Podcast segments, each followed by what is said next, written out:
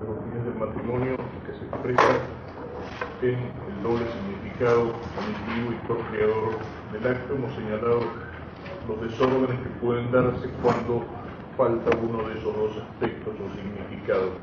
En el aspecto unitivo, es decir, aquello que se da en todas las formas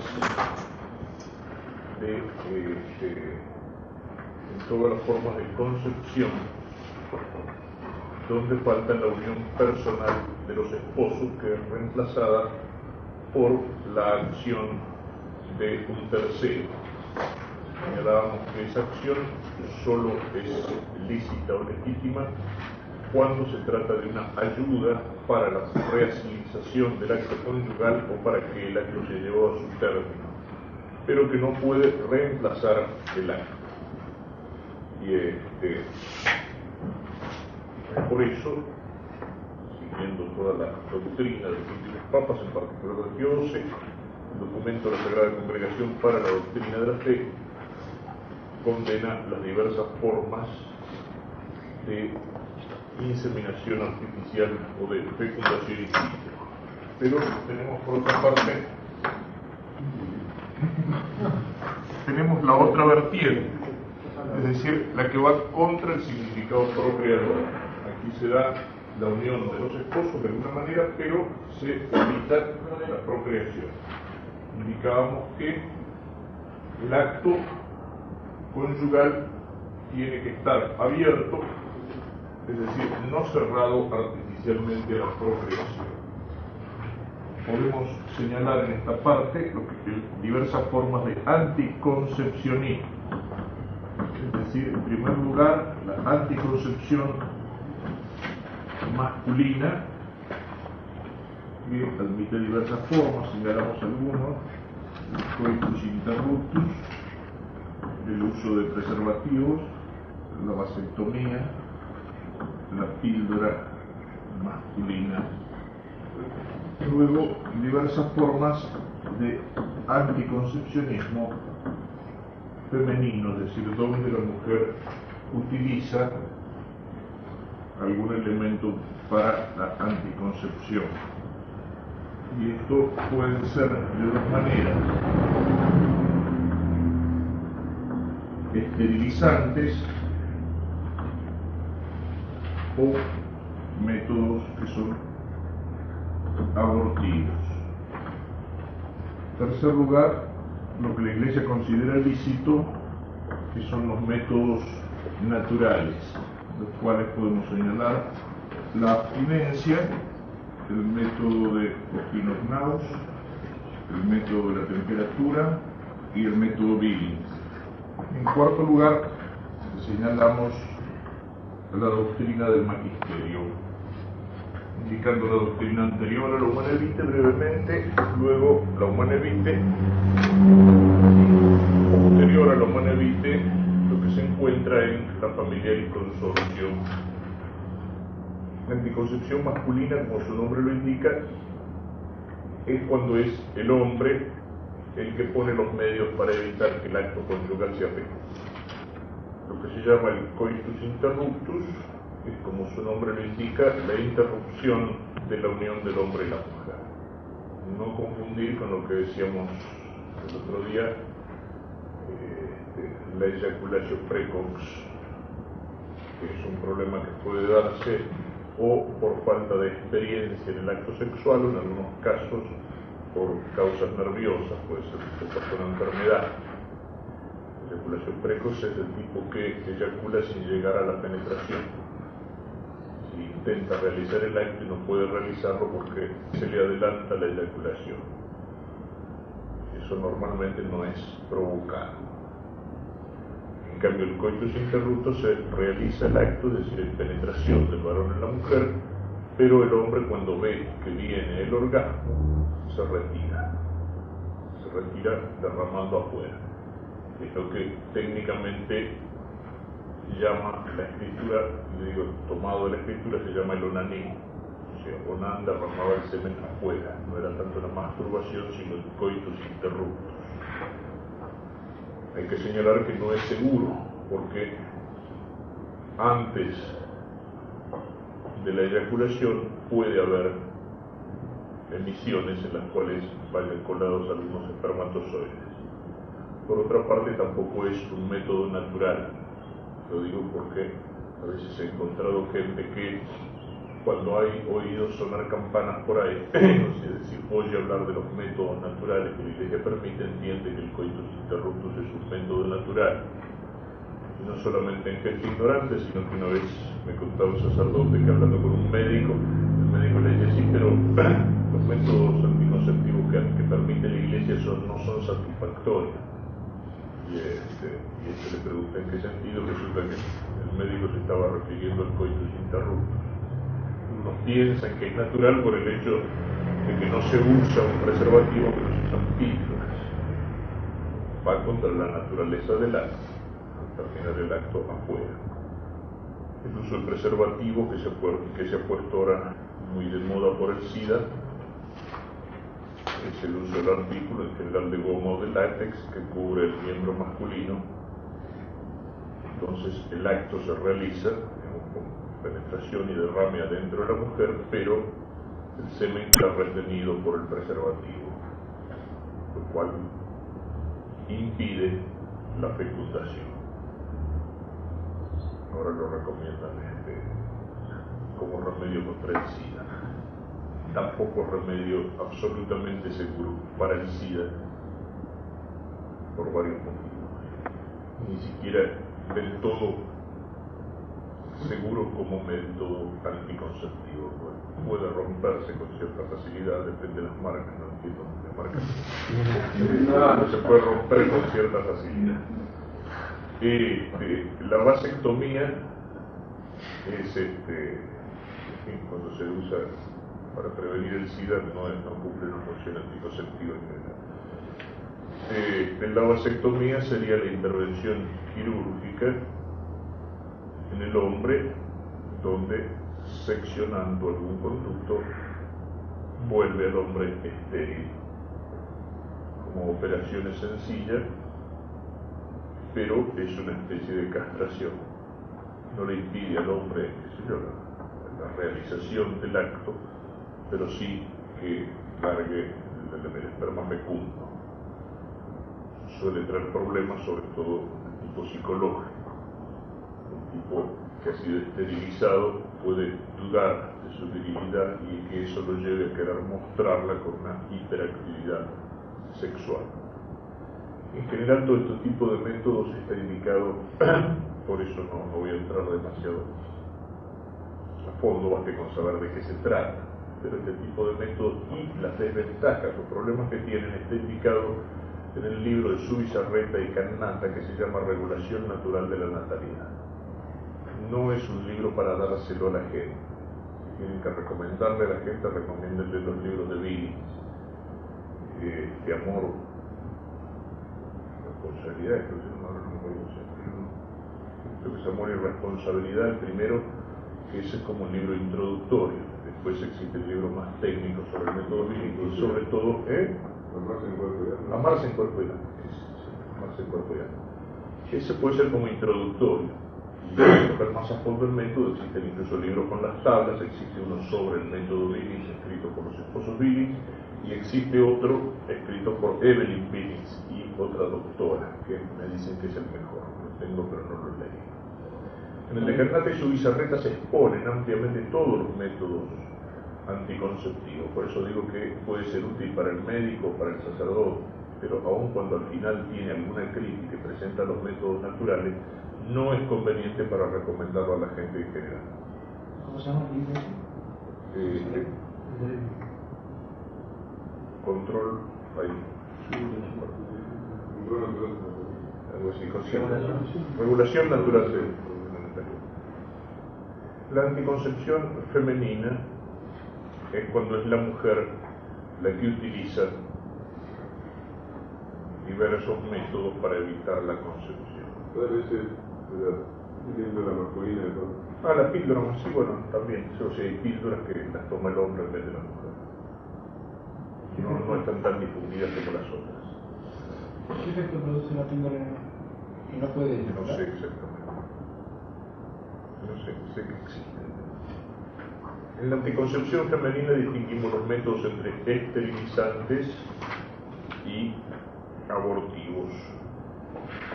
Los más frecuentes de los esterilizantes es la ligación de trompa,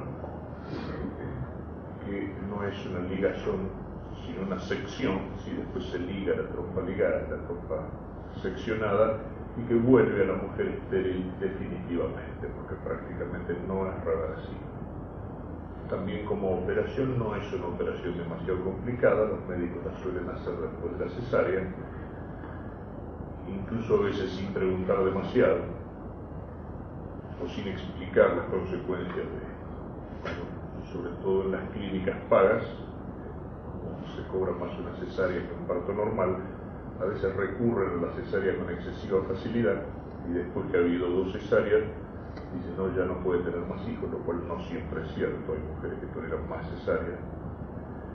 Este, es decir, la cesárea es abrir y extraer el niño. Se hace ya es viable, por eso no se lo considera aborto. La ligación de trompas es esterilización, que sería la castración de la mujer y de la ovulación. La vuelve estéril. Aquí puede presentarse problemas. A veces una mujer que viene a confesarse se acusa de que se han ligado las trompas. No hay que exigirle que haga una operación para restaurar la cosa, porque la operación no es segura, lo más seguro es que no, no pueda ser restaurable la cosa. Lo que sí hay que tener en cuenta es que ser prudente.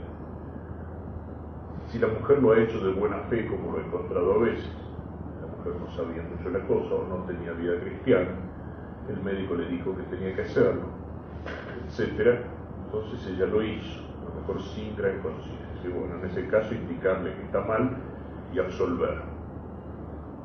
Pero tengan cuidado, porque se puede prestar a la trampa. Aparte de eso, díganle a, aclarar bien claramente, mire, lo que usted hizo está mal, pero bueno, usted no lo sabía, usted no tenía conciencia. Lo voy a absolver, usted puede comulgar, pero tenga cuidado, no lo ande contando por ahí. Porque si no, después les cae la semana siguiente una señora que dice, mire padre, que a mí me vienen negando la absolución hace dos años porque yo tomo píldoras que a fulana de tal que se hizo la ligación usted la absolvió. De modo que he decidido que me voy a hacer la ligación y después me vengo a confesar, así puedo comulgar de ahora para adelante. Es decir, hago un solo pecado en vez de hacer dos pecados por semana. O sea, se puede prestar a ese tipo de abuso. Aun cuando no sea tan tramposa la cosa.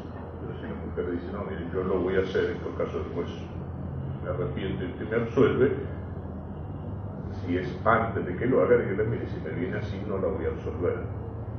Y si la mujer que viene con una ligación, uno se da cuenta que no ha habido buena fe, sino que ha habido trampa, no digo negarle la absolución hasta el fin de los días, pero por lo menos negársela durante algún tiempo, hasta que tome conciencia de que lo que ha hecho está mal. Hay otro tipo de esterilizante, lo que se llaman espermicidas, es decir, pomadas o cosas que la mujer se coloca y que matan a los espermatozoides o les impiden llegar. Existe este, algún elemento del diafragma que clausura la entrada al útero de modo que no permite el ingreso de los espermatozoides y luego las llamadas píldoras anovulatorias que impiden la ovulación. Normalmente se las considera esterilizantes, es decir, porque impiden la ovulación. Dentro de los métodos artificiales suele ser el más seguro, aunque siempre tiene posibilidades de fallar, incluso de fallar hasta de modo contrario, porque como está actuando sobre el organismo de la mujer impidiéndole ovular, una mujer que toma píldora durante mucho tiempo, si en algún momento se descuida o deja de tomarla, por ahí salen los ovulitos como en esas mesas de, billar o de cosas por el estilo, donde uno aprieta la cosa y salen todas para con las bolas del juego para abajo. O sea, puede producirse una hiperovulación como reacción. entonces aparecen quintillizos. De hecho, no es, una medicación normal, pero a veces puede darse para curar ciertas formas de esterilidad, o sea, hacerle tomar la píldora a la mujer durante un tiempo y después este, que cese de tomar, entonces a lo mejor por reacción puede ser curativa de la esterilidad. Sobre eso hablaremos después al hablar del tema del magisterio, pero ese uso, por ejemplo, sería lícito.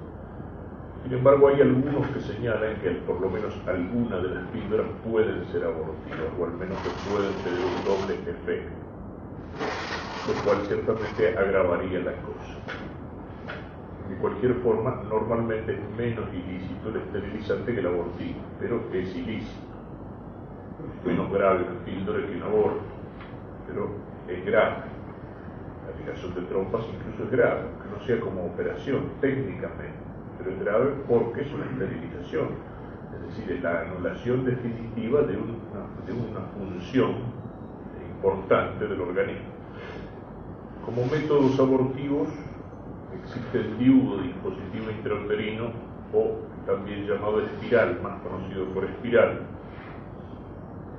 es un objeto de metal o de plástico que se ubica en el interior de la mujer, en el útero, se lo suele ubicar con una, con una piolita o algo por el estilo que sale afuera para comprobar si está ahí todavía, por ahí podría ser expulsado. Esto se usa también con mucha frecuencia. Suelen decir las personas que lo usan y los médicos que lo colocan también que el espiral no es abortivo, sino que es anticonceptivo, lo cual es un disparate. En el año 1973 la Organización Mundial de la Salud, por motivos técnicos y no morales, clasificó al, dispositivo intrauterino entre los métodos que impiden la implantación, es decir, es aborto. No se ve de qué forma puede impedir la concepción. Lo que hace es mantener irritada la pared del útero, llamada técnicamente endometrio, de tal forma que el óvulo, una vez fecundado, pasan a veces entre la fecundación alrededor de, y la implantación alrededor de 12 días, y el óvulo solo puede vivir si se implanta, es decir, si es recibido en el útero, porque ahí empieza la relación entre el niño y la madre. Entonces, al mantener irritada la pared del útero, el óvulo no se implanta y es expulsado. Entonces, es microabortivo. Ese óvulo fecundado ya es un ser humano. Y lo mismo se podría decir de la llamada píldora de la mañana siguiente, es decir, una píldora que no se toma antes, sino después del acto, y que también tiene efectos abortivos. Hay otro tipo de drogas y de cosas, pero que ya son directamente abortivos, es decir, determinadas inyecciones o las prostaglandinas, otra serie de cosas así, pero que ya se usan después del acto y con la función de provocar el aborto.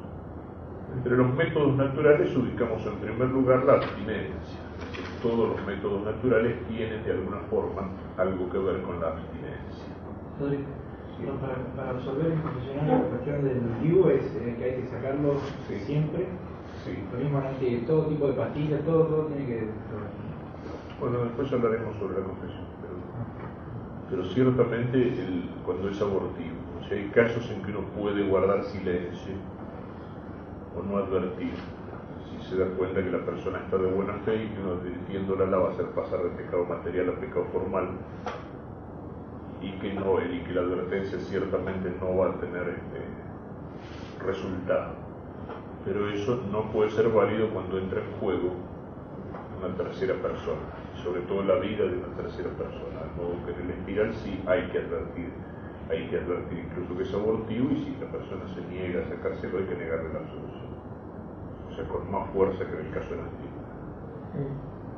Sobre, sobre las decía que en este momento la mayoría de las píldoras apuntaban a que sean abortivas porque eso afectaba menos a la mujer. Sí. Sí, sí, por eso señalo, que las píldoras, este, hay algunas que incluso que anuncian el doble efecto. O sea, si eso fuera claro, lo que pasa, claro, ahí uno tendría que tener cierto conocimiento del medicamento. Pero si eso fuera claro, sería lo mismo que el respirar. Los métodos naturales, la abstinencia. Eh, todo método natural tiene algo de abstinencia. ¿Por qué? Consiste en eso. el método natural en que consiste en aprovechar lo que Dios ha puesto en la naturaleza. Y Dios en la naturaleza de la mujer ha puesto periodos fecundos y ha puesto periodos infecundos. Digamos que de alguna manera Dios habla a través de aquello que Él ha creado. Y al crear digamos, el organismo de la mujer con esos ciclos, ¿qué está haciendo? Y bueno, está indicando ahí que no necesariamente todo acto conyugal es fecundo y está dando la posibilidad cuando la mujer conoce su ciclo, de utilizar esos periodos. El utilizar esos periodos supone abstinencia parcial. Durante esos días uno se abstiene. Consiste en no tener relaciones durante los días fecundos. Todo lo demás son elementos para detectar si el naus, temperatura o son elementos para detectar cuáles son los días fecundos. Y la seguridad del método estará en primer lugar en la seguridad con que se detectan los días fecundos y los días infecundos, y en segundo lugar en la capacidad de abstenerse los días. Podría existir, de hecho, a veces se da la abstinencia total, es un método absolutamente seguro, conocido como el método de la aspirina. Mm. Si te agarrar una aspirina y tenerla con las rodillas apretadas. como en el del vaso de agua muy fácil con un vaso de agua. Dice, antes de o después de, no en vez de.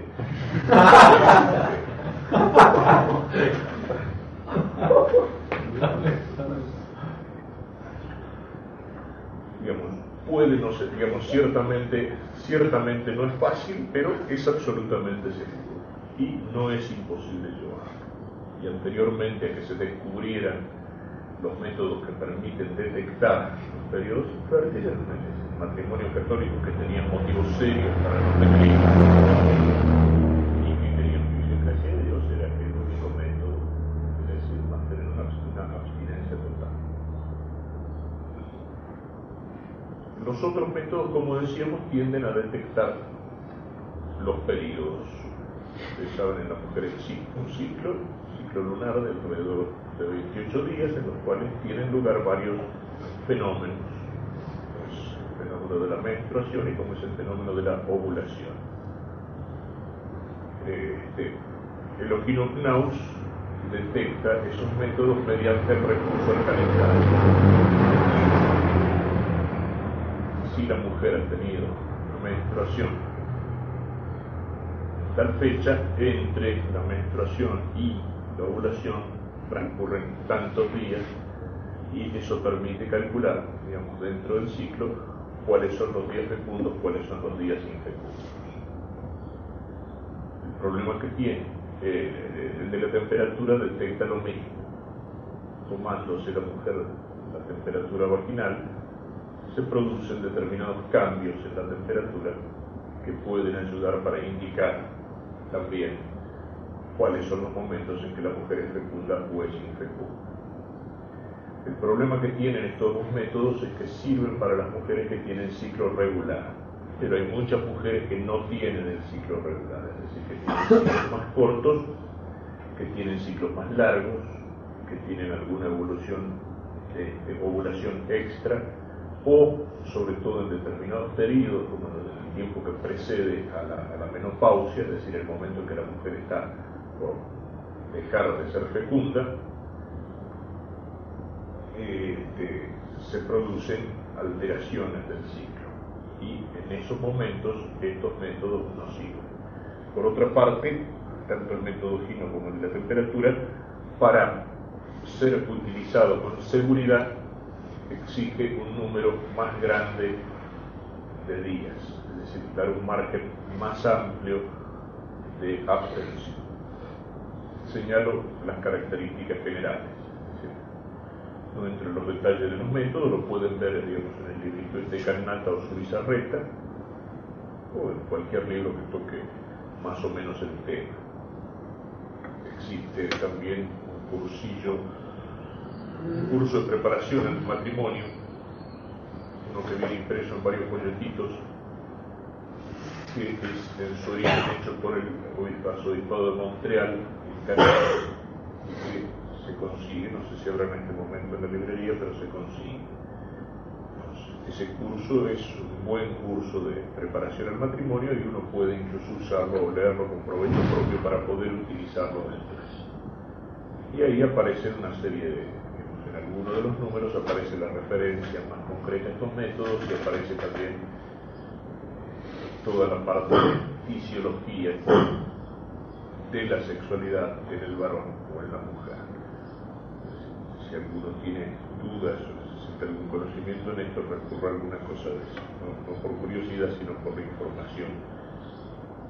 Y bueno, por último, el método Billings, que actualmente es el más usado, hay gente que todavía usa los métodos anteriores y que los usan bien, pero actualmente se tiende a difundir el método Billings porque ofrece una mayor seguridad. Como decía antes, una cosa es el juicio moral y otra cosa es el juicio técnico. Entonces, cuando la iglesia dice el método fino es un método lícito, no está diciendo que es más seguro que el preservativo que la pila. Está diciendo que es moralmente lícito. No está garantizando la infalibilidad del método ni el margen de seguridad. Son dos cosas que hay que distinguir porque a veces la gente confunde. Entonces, ¿qué ventaja tiene? Moralmente es lo mismo el fino o el vino. La ventaja está desde el punto de vista técnico el Billings ofrece una mayor seguridad. ¿En qué consiste el Billings? El método Billings básicamente consiste en que la mujer aprenda a conocer en sí misma los ciclos fértiles y los ciclos infértiles. Y que aprenda a conocerlos desde antes del matrimonio. Es un método que se puede enseñar ya a la mujer joven, ya a la chica, cuando la chica comienza con el tema de la menstruación. ¿Y en qué consiste? Consiste en un análisis fundamentalmente del flujo vaginal. Comparación que hace Billings, incluso didácticamente, entre tiempo seco, tierra estéril, tiempo húmedo, tierra fecunda. Lo mismo pasa en la mujer por una serie de procesos biológicos que no es del caso explicar tampoco, o sea, leanlo si le interesa en Billings, en la mujer cuando se acerca el momento de la ovulación, es decir, cuando la mujer va a ser fecunda, el flujo que hay en la mucosa vaginal empieza a aumentar, empieza a aumentar en cantidad y a adquirir una particular densidad. Es algo que está previsto, digamos, por la naturaleza en orden al acto conyugal.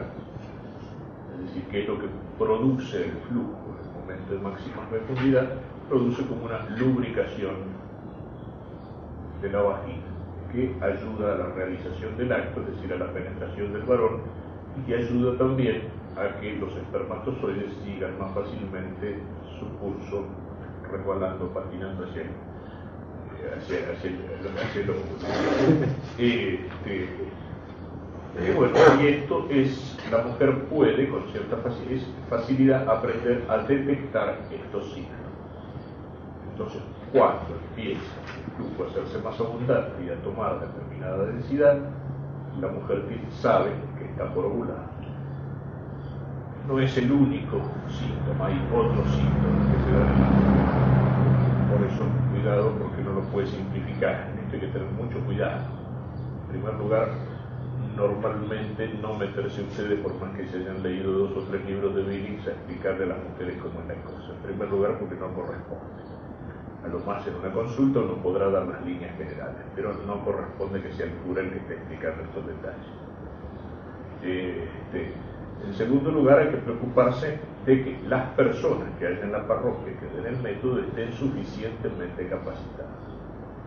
No basta con que tengan dos o tres nociones, porque por ahí se equivocan.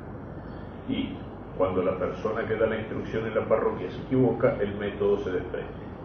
Después resulta inútil decirle a la gente, utilice este método, no porque no es él, porque fulana, mengana y sutana tienen, tienen virincito. Eh, es decir, hay que tener cuidado en la capacitación de la gente. El método bien usado es un método seguro. No existe la seguridad del 100%, pero está muy cerca. Lo que se le puede decir a la gente es tan seguro como el método de la píldora. La, píldora es más fácil. No exige ningún esfuerzo. Este método exige algunos días de abstinencia en el mes, que tampoco son tantos. La ventaja que tiene sobre nosotros es que no depende de un calendario que supone un ciclo regular, sino que al conocer la mujer el funcionamiento de su propio organismo, detecta directamente los síntomas de la ovulación. Entonces sirve para mujeres con ciclo irregular. Sirve con algún mayor entrenamiento, más atención, para la mujer que se encuentra en, el periodo de la menopausia o en tiempo de lactancia. Eh, sirve incluso, algunos dicen que no, pero lo he consultado por los médicos que están en eso, incluso en las mujeres que tienen algún tipo de flujo patológico vaginal. Por distintas enfermedades se puede producir un flujo abundante en la mujer, pero ese flujo la mujer aprende con facilidad a distinguirlo del flujo que está indicando la ovulación. Después indicaremos el uso de esto y los aspectos morales el magisterio se hace abundante sobre este tema, digamos, porque antes el problema como tal no existía o el método anticonceptivo más utilizado era el aborto. Es un problema que se presenta con amplitud en nuestro siglo, precisamente con el descubrimiento de métodos más o menos seguros de anticoncepción. El Papa Pío XI hace referencia al método, hace referencia al tema en la Casticon Ningún motivo, sin embargo, aun cuando sea gravísimo, puede hacer que lo que va intrínsecamente contra la naturaleza sea deshonesto, sea honesto y conforme a la misma naturaleza. Y estando destinado el acto conyugal por su misma naturaleza a la generación de los hijos, los que en el ejercicio del mismo lo destituyen adrede de su naturaleza y virtud, obran contra la naturaleza y cometen una acción torpe e intrínsecamente deshonesta. Habiéndose pues algunos separado manifiestamente de la doctrina cristiana enseñada desde el principio y transmitida en todo tiempo sin interrupción, creyendo ahora sobre tal modo de obrar se debía predicar solemnemente otra doctrina, la Iglesia Católica, que el mismo Dios ha confiado la enseñanza y defensa de la integridad y honestidad de costumbres, colocada en medio de esta ruina moral para conservar inmune la ignominiosa mancha la castidad de la unión nupcial en señal de divina legación, eleva su voz por nuestros labios y una vez más promulga que cualquier uso del matrimonio en cuyo ejercicio el acto de propia industria quede destituido de su anterior fuerza creativa, va contra la ley de Dios y contra la ley natural, y los que tal cometen se hacen culpables de un grave delito. Conviene señalar que ningún motivo, aun cuando sea gravísimo, puede hacer que sea honesto. Es decir, creo que la otra vez hacía referencia a eso. Es necesario distinguir claramente, uno, cuál es el motivo y cuáles son los medios el fin puede ser bueno. Hay motivos por el cual una mujer o un matrimonio puede desear evitar los hijos, por un tiempo o definitivamente. Hay motivos de salud, enfermedades que hacen muy peligroso un embarazo. Hay motivos psicológicos, hay motivos económicos, hay motivos incluso lo que decíamos, la paternidad responsable no significa necesariamente tener un hijo por año. Son los padres los que tienen que determinar el número de hijos pero una cosa es el fin. en este caso puede ser legítimo el evitar un hijo. Y otra cosa son los medios. Que el fin sea bueno no hace que cualquier medio sea este, lícito. Eso uno tiene que distinguirlo y hacérselo distinguir a la. Como podría darse lo contrario. Podría darse, y por eso cuando se habla del método Millings y de todos estos temas, hay que tener mucho cuidado de no enseñarlos en una mentalidad anticoncepcionista o de rechazo de la vida.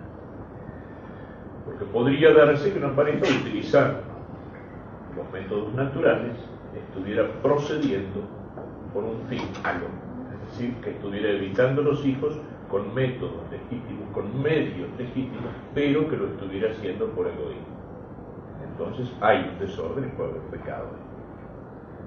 Que evitar cuando se enseñan estos métodos pensar que la iglesia está promoviendo la anticoncepción.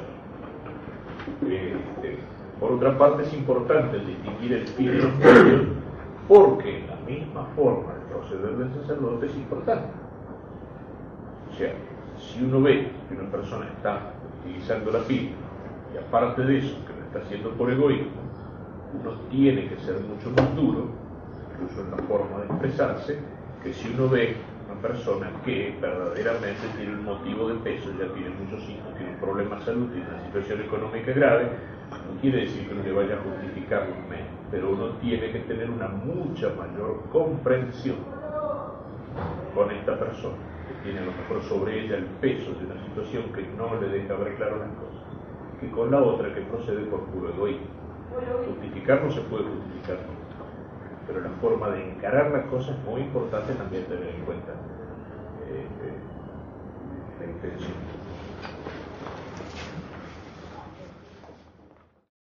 La doctrina de la Iglesia que toca el tema del control de nacimientos, en primer lugar hay unos textos anteriores a la humana vitae. El texto de la Cántico que se refiere la función de los sacerdotes como confesores. En virtud de nuestra suprema autoridad y cuidado de la salvación de las almas de todos, señalo, después volveremos sobre esto, las expresiones del Papa que hay que tener en cuenta, en virtud de nuestra suprema autoridad. Amonestamos por consiguiente a los sacerdotes confesores y a los demás que tienen cura de almas que no consientan que los fieles a ellos encomendados vivan en error acerca de esta gravísima ley de Dios, y mucho más que procuren mantenerse ellos mismos inmunes de falsedades de esta índole, ni por concepto alguno contemporicen jamás con ellas. Si un confesor o pastor de alma indujere en mí, Dios nos libre de ello, a tales errores a los fieles a su cargo, ya con su aprobación, ya con un doloso silencio, sepa que él habrá de rendir estrecha cuenta a Dios, juez supremo de la traición a su ministerio. Considere que fueron dichas para él aquellas palabras de Cristo, son ciegos y guías de ciegos, y si un ciego guía a otro ciego, los dos caen en el hoyo. Esto es algo francamente como para tenerlo en cuenta y meditar. Pero todo esto como introducción, volveremos sobre el tema al hablar de la humanidad. Traición a su ministerio. ¿Mm? Acá estoy con Nubi, no tengo el no tengo el número. El Papa Pío XII,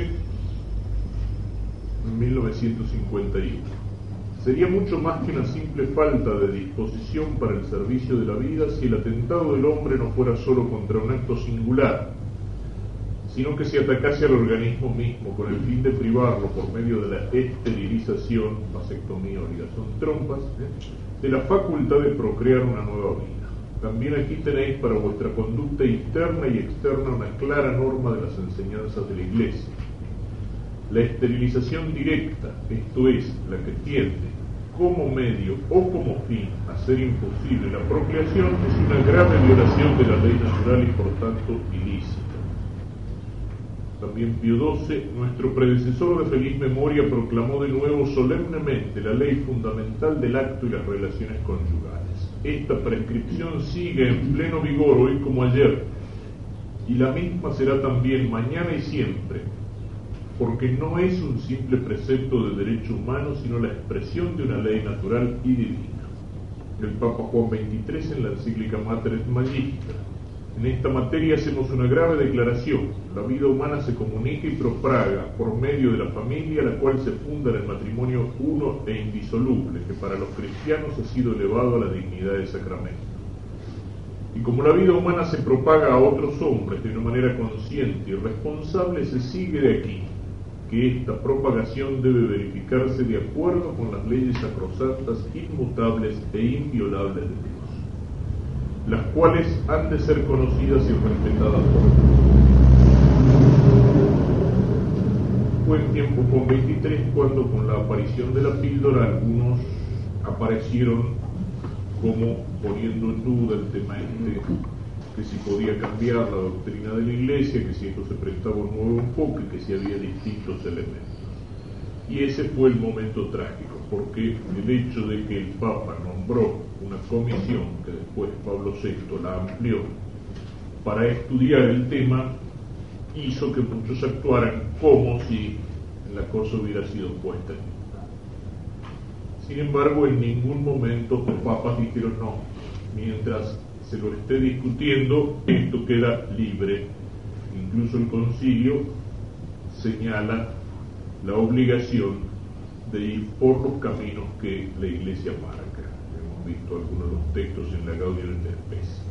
El Papa Pablo VI, al, Colegio de Cardenales, 23 de junio del 64, les decía, pronto pues daremos sus conclusiones, es decir, las de la comisión en la forma que más adecuada se considere según el objeto tratado y el fin perseguido. Pero entre tanto, digamos francamente que hasta ahora no tenemos motivo suficiente para considerar superadas y por esto no obligatorias las normas dadas por Pío XII al respecto. Por tanto, deben ser consideradas como válidas al menos hasta que en conciencia no nos sintamos obligados a morir. En un tema de tanta gravedad parece oportuno que los católicos estén dispuestos a seguir una única ley, la que la Iglesia autorizadamente propone. Parece por tanto oportuno también recordar que nadie por ahora ha de arrogarse el pronunciarse en unos términos que no concuerden con la norma vigente. Sin embargo, fue un momento de gran. Todo el mundo daba por descontado que este, la doctrina iba a cambiar y por lo tanto los curas sobre todo se apresuraron a absolver lo que antes no absolvían o a declarar lícito lo que no podían hacer. Pero la orientación clara del Papa fue esta. Lo mismo en el 66, la enseñanza de la Iglesia Católica en este dominio Papa, los periodistas, octubre del 66, permanece siempre válida. No se puede decir que exista en el intervalo un estado de duda. Pablo VI en octubre del 66 a los ginecólogos italianos. La enseñanza dada hasta ahora por la Iglesia debe ser fiel y generosamente observada. No se puede considerar que no obliga más diciendo que el magisterio se encuentra hoy en duda es decir, el crear un estado de duda o la idea de que la doctrina cambia fue este, culpa principalmente de los curas confesores y de los medios de difusión. Pero en ningún momento la iglesia actuó como para que eso pudiera darse o considerarse en estado de duda. Cuando el Papa publica la encíclica 25 de julio de 1968, fue como una bomba de tiempo. Todo el mundo esperaba, todo la mayoría de la gente esperaba lo contrario. Este, la comisión de técnicos, expertos, moralistas, etcétera, había dado, al no poder ponerse de acuerdo, dos documentos uno dado por la mayoría que aconsejaba un cambio en la doctrina. Otro de minoría que mantenía la doctrina tradicional. Eso evidentemente, eso trascendió. A veces uno puede dudar de la buena fe en esas cosas. Trascender era casi obligado al Papa. Sin embargo, el Papa mantuvo la doctrina tradicional la Iglesia no es una democracia. Y la función que tienen los grupos de expertos no es una función magisterial. Ni las opiniones de los teólogos, ni las opiniones de los expertos son magisterio, aunque a veces se la quiera tomar así. El Papa no está obligado por los votos de la mayoría. Como no está obligado por el sínodo, como no están obligados los obispos por los consejos consultivos o por las decisiones de las conferencias episcopales que ellos no hayan aceptado con las cuales no se hayan comprometido. La Iglesia no es una democracia, no obliga la opinión de la mayoría de los teólogos tampoco, es algo instrumental, consultivo. Y yo diría al revés, el hecho de que el Papa, a pesar de que la mayoría de la comisión aconsejaba un cambio en la doctrina, embargo él haya mantenido la doctrina tradicional, no solamente no debilita el valor de la encíclica, sino al contrario, lo refuerza. Lo refuerza. Tiene que haber tenido como pastor y como maestro motivos mucho más graves el Papa para no seguir la opinión de la mayoría de los peritos. El someterse a los peritos es lo que hace. Decía uno una vez que las conferencias episcopales están a veces enfermas de peritonismo graves enfermedades, sobre todo cuando los obispos, que son todos doctores, pero a veces en teoría y no tanto en la práctica, sienten un cierto complejo de inferioridad delante de las opiniones de los peritos o de los teólogos. Y los peritos y los teólogos presionan, sobre todo a través de los medios de difusión, de tal manera que hace que para ellos los obispos son simples transmisores de sus opiniones. Antes de entrar en el tema de la encíclica, una referencia precisamente a este valor de magisterio. Recordamos para esto, en relación con el número 4 de la encíclica que señalaremos después, lo que dice Pío XII en lo Manichenas. Ni hay que creer que las enseñanzas de las encíclicas no exijan de suyo el asentimiento, por razón de que los romanos pontífices no ejercen en ellas la suprema potestad de su magisterio pues son enseñanzas del magisterio ordinario, cual también valen aquellas palabras, el que a vosotros oye, a mí me oye. Y la mayor parte de las veces lo que se propone e inculca en las encíclicas ya por otras razones pertenece al patrimonio de la doctrina católica. Y si los, usos y si los sumos pontífices en sus constituciones de propósito pronuncian una sentencia en materia disputada, es evidente que según la intención y voluntad de los mismos pontífices, esa cuestión no se puede tener ya como materia de libre discusión entre los teólogos. Esto vale para la humanidad. Hay que distinguir aquí una cosa es que una doctrina sea discutida de hecho, la de los manevites de hecho lo es, y otra cosa es que sea discutible de derecho de derecho en la iglesia no es materia discutible.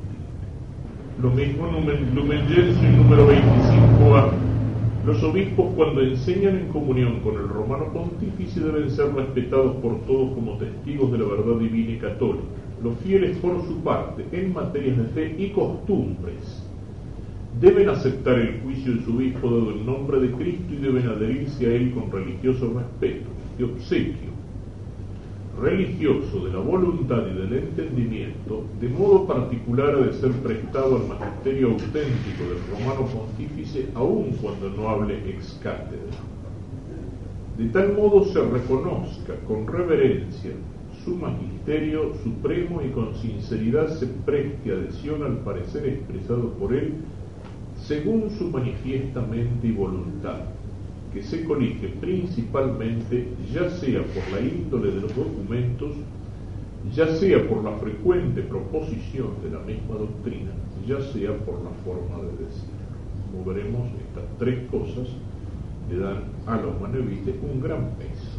Índole de los documentos es una encíclica que conclusión de un estudio llevado a lo largo de años.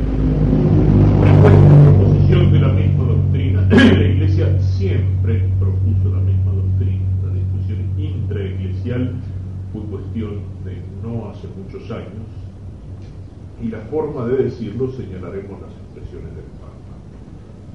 El Papa Juan Pablo II a los obispos de Austria, 19 de junio del 87. Las coordenadas esenciales para esta tarea protección y formación de las familias cristianas se hallan expuestas de forma vinculante en la exhortación apostólica familiar y consorcio. En ella se asumen y desarrollan las posiciones sobre cuestiones de moral sexual y matrimonial adoptadas por Pablo VI según toda la tradición de la fe en la encíclica Humana Vitae. No se puede dudar de la validez de las normas morales allí expuestas, aunque sea comprensible que cuando apareció la encíclica se manifestase cierta desorientación, reflejada incluso en algunas declaraciones episcopales, el desarrollo posterior de los acontecimientos ha demostrado cada vez con mayor énfasis la intrepidez profética de las orientaciones de Pablo VI, que estaban animadas por la sabiduría de la fe, es decir, por algo más que las opiniones de los teólogos. Se ve cada vez más claramente que resulta insensato querer superar el aborto fomentando la contraconcepción. La invitación a la práctica de la contracepción como una forma supuestamente inocua de la relación recíproca de los sexos no constituye solo una negación solapada de la libertad moral del hombre, sino que fomenta además una comprensión de la sexualidad despersonalizada y orientada únicamente al momento pasajero. Así se da Pablo, en definitiva, a la mentalidad que está en el origen del aborto y de la que está y de la que ésta continúa nutriéndose. Por otra parte, no desconoceréis ciertamente que en los métodos más recientes, según lo comentábamos el otro día, los límites entre contracepción y aborto son muy difíciles de precisar. Las cosas que dice es que la mentalidad contraceptiva no solamente no elimina el aborto, argumento que a veces se usa, para eliminar el aborto, bueno, es un mal menor, aunque sea la contracepción pero el problema está que a eso han llegado los que difunden los métodos anticonceptivos. El único método anticonceptivo seguro es el aborto. Porque los otros fallan, y cuando fallan se recurre al aborto. Y ya hay una mentalidad de rechazo a la vida que lleva a la mentalidad de atentado a la vida. Es cierto que la gravedad es distinta, pero las dos cosas están mucho más íntimamente relacionadas. Pero lo que importa aquí es que hablando de la dice, según toda la tradición de la fe, no se puede dudar de la validez de las normas morales allí dispuestas. Y habla de cierta desorientación reflejada incluso en algunas declaraciones episcopales. Hay un librito publicado por el padre Marcelino Salva, las conferencias episcopales y los manevite, donde trae las declaraciones de algunas conferencias, ciertamente la francesa, no recuerdo ahora bien por eso, pero ciertamente de la francesa que tenían una interpretación una doctrina errónea que falsificaba la encíclica.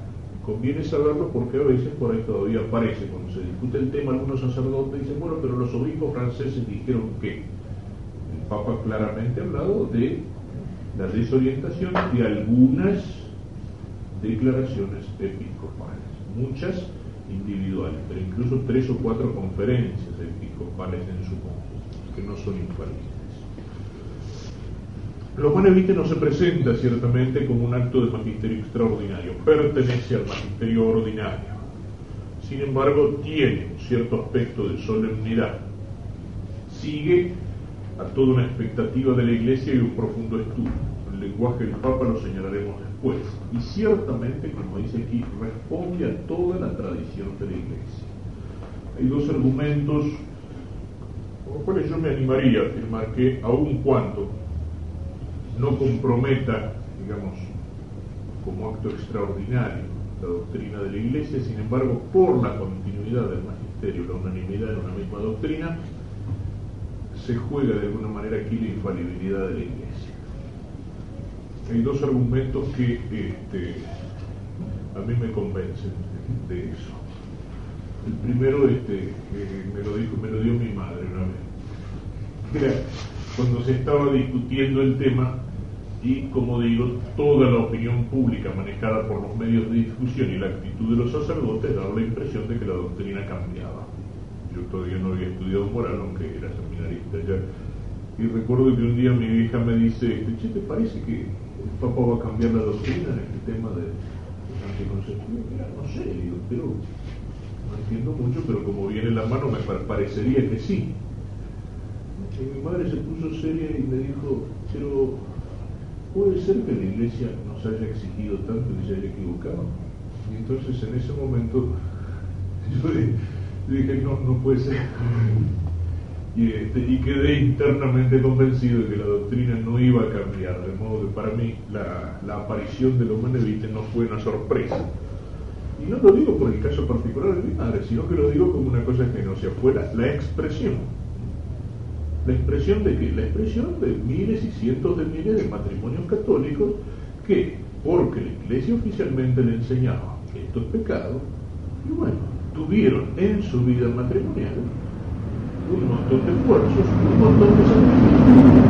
Y digámoslo concretamente, muchas madres católicas arriesgaron incluso dieron su vida por cumplir lo que la iglesia le enseñaba. Recuerdo que me lo decía otra madre, madre de un sacerdote, al cual yo le, prediqué la, primera misa, una mujer de campo, muy simple, muy sencilla, pero con un gran sentido común de fe. Y me contaba, si un día el médico nos dijo, no mamá, señora, usted no puede tener más hijos. Entonces lo conversamos con el viejo y dijimos, ¿qué hacemos viejo? ¿Nos arriesgamos o nos ponemos mal con Dios? Y el viejo dice, ¿cómo nos vamos a poner mal con Dios? Nos arriesgamos. y me dijo, hoy tengo el premio de eso por donde me di cuenta que ese sacerdote había nacido porque la madre decidió arriesgarse y no ponerse mal con Dios. Le salió bien, pero podía haberle salido mal. O sea, podía haber sido un embarazo complicado, podía haber sido mal. Y bueno, yo creo que cuando la Iglesia a lo largo de siglos exige un esfuerzo moral a los católicos, y ese esfuerzo moral se lo exige bajo peligro de condenación, señalándole esto no se puede, esto es pecado mortal. Y ese esfuerzo moral significa una enorme cantidad de sacrificios y significa posiblemente hasta la muerte. En un momento la iglesia no puede decir, disculpe, nos equivocamos. Es, algo que hay que tenerlo muy en cuenta. No, no, no solamente en este tema. Alguna vez lo decía discutiendo del cambio de posición con el marxismo. Si la iglesia en un momento dijo el comunismo es intrínsecamente perverso y no se puede aceptar ninguna colaboración si se quiere, etcétera, etcétera. Y hubo millones de católicos que se lo tomaron en serio y hubo miles de católicos o cientos de miles que entregaron su vida por eso. La iglesia no puede decir, disculpen, nos equivocamos. Y sobre todo no se lo puede decir a los muertos. Eso es una cosa muy seria. La sangre que se derrama es una cosa muy seria. ¿Se puede decir lo mismo del celibato sacerdotal, o Mira, no es exactamente lo mismo porque la Iglesia, incluso teniendo el celibato, señala, como indicamos al hablar de la virginidad, que no pertenece a la esencia del sacerdocio. Pero de alguna manera tiene peso, ¿no? No es lo mismo que una cosa que la Iglesia dice, no, esto es absolutamente incompatible con el celibato, no dice esto es absolutamente incompatible. De hecho, existe clero casado en la Iglesia Oriental Católica. Pero yo señalaba esa vez que el celibato no es tampoco algo accidental. Si no es esencia, no es mero accidente, está muy unido al pastor. No creo que la Iglesia lo cambie. Y el otro argumento, me olvidé de traer el papelito, en todo caso mañana. El otro argumento en favor de que la humana evite es un documento infalible del magisterio es de Hans Tiene un texto en el cual claramente dice que la encíclica, por la frecuente proposición de una misma doctrina, por esto y por esto y por esto, ciertamente tiene las características de la infalibilidad. Lo que pasa es que Hans King saca una conclusión interesante. Entonces, esto muestra que la Iglesia no es infalible. Su libro, Infalible, donde niega la infalibilidad del Papa, parte precisamente de la reacción contra la humanidad. Tipo dice, la humanidad tiene todas las características que comprometen la infalibilidad de la iglesia. Pero como esto no puede ser, esto muestra que tenemos que aceptar la humanidad, sino que el Papa no es infalible. Este, y después en esto, ojo, puede haber un sofisma, no es un, no es un dogma de fe, ciertamente. La iglesia habla en temas de fe y de moral Nunca una enseñanza en el campo de la moral es un dogma de fe, campo de la moral práctica. De modo que si no es un dogma de fe, es una cosa hipócrita. Es algo que pertenece al magisterio ordinario universal de todos los siglos, exigido a los católicos como algo este, que de lo cual depende, porque el hecho de señalarlo como pecado mortal, depende su salvación y condenación. Bueno, si vamos a la encíclica, la encíclica fundamentalmente se divide en tres partes, después de un breve numerito de introducción, el número uno. La primera parte es el planteo del problema. El planteo del problema, números 2 al 6. Este problema se plantea hoy y exige una respuesta por parte de la Iglesia. 7 a 18, segunda parte, el centro, el carozo de la encíclica, que está sobre todo en el artículo, en el número 14. La Iglesia primero expone los principios doctrinales y luego la respuesta fundada en esos principios. Y del número 19 al 31, este, los principios pastorales que dimanan de esta doctrina o que sirven como norma de aplicación de esta doctrina. Voy a seguir, voy a señalar brevemente así los puntos principales de la encíclica, lo cual no tiene que eliminar la lectura. Empieza hablando del grave deber de transmitir la vida, que es para los esposos colaboradores libres y responsables de Dios Creador, fuente de grandes alegrías pero unidas con dificultades y con angustias. Este problema se ha planteado en todos los tiempos, pero aparecen nuevas circunstancias. Número dos, que complican la cosa. Por una parte, el desarrollo demográfico del tiempo en que vivimos. Muy divertido el desarrollo demográfico. Yo lamento no haber podido encontrar, no recuerdo la fuente, un texto que aparece, creo que es en algún autor citado por San Ireneo en la polémica contra los gnósticos. Estaban todos los campos vacíos y ahora vemos que hay ciudades por todas partes, que las casas están unos al lado de, algunas al lado de las otras y que si la cosa sigue así no va a haber más lugar donde viva la gente. Creo que un autor del siglo segundo este, o tercero que descubrió, descubrió que el mundo ya no cabía más gente este, algo así como 16 siglos antes de que lo descubriera Malthus y mm. creara la mentalidad este, anticonceptiva moderna. El desarrollo demográfico, la complicación que tienen las condiciones económicas, muchas veces es un problema real, condiciones económicas cada vez más angustiantes a veces, el trabajo de la mujer y del varón, el trabajo, dos trabajos, condiciones económicas es lo que significa la vivienda o condiciones habitacionales. El departamentito, eh, después del segundo hijo al tercero hay que meterlo en el placar.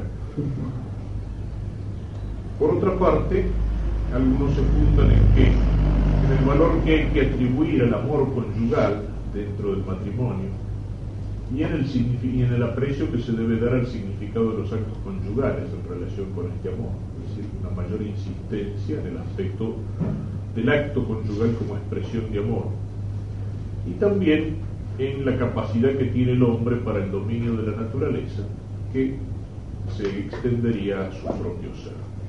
Entonces, de aquí nacen nuevas preguntas. Número 3. Primera pregunta, consideradas las condiciones de la vida actual y dado el significado de las relaciones que las relaciones conyugales tienen en orden en la armonía entre los esposos y a su mutua fidelidad, ¿no sería indicado revisar las normas éticas hasta ahora vigentes? Sobre todo si se considera que las mismas no pueden observarse sin sacrificios, algunas veces heroicos.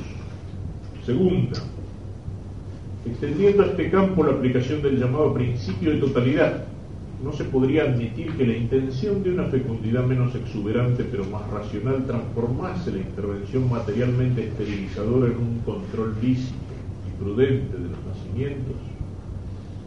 Es decir, no se podría admitir que la finalidad procreadora pertenezca al conjunto de la vida conyugal más que a cada uno de los actos, es decir, por principio de totalidad, mirar como un todo la vida conyugal y dirían, si no se excluye la fecundidad del conjunto de la vida conyugal, no es necesario que cada uno de los actos la acepte.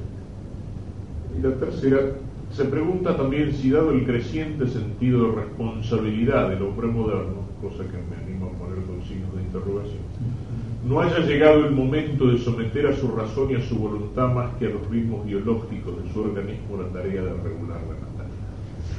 Preguntas fundamentales que llevan un cambio. La respuesta es algo que corresponde al magisterio.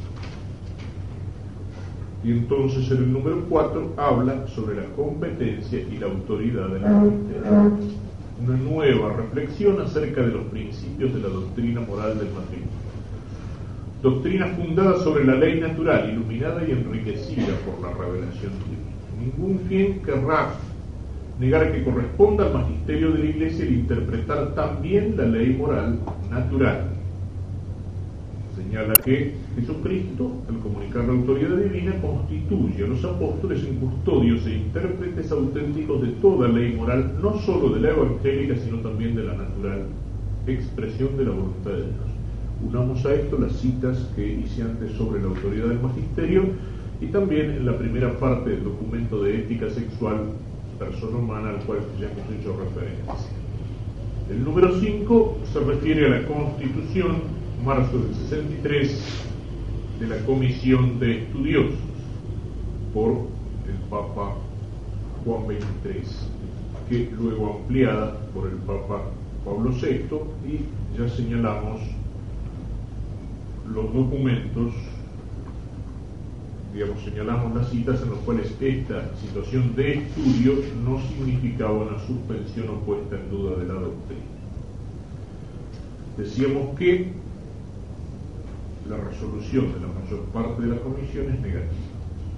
El Papa dice número 6, no podíamos, sin embargo, considerar como definitiva las conclusiones a las que había llegado la comisión, ni dispensarnos de examinar personalmente la grave cuestión entre otros motivos porque en seno a la comisión no se había alcanzado una plena concordancia de juicios acerca de las normas morales, y sobre todo porque habían aflorado algunos criterios de soluciones que se separaban de la doctrina moral sobre el matrimonio propuesta por el magisterio de la Iglesia con constante firmeza.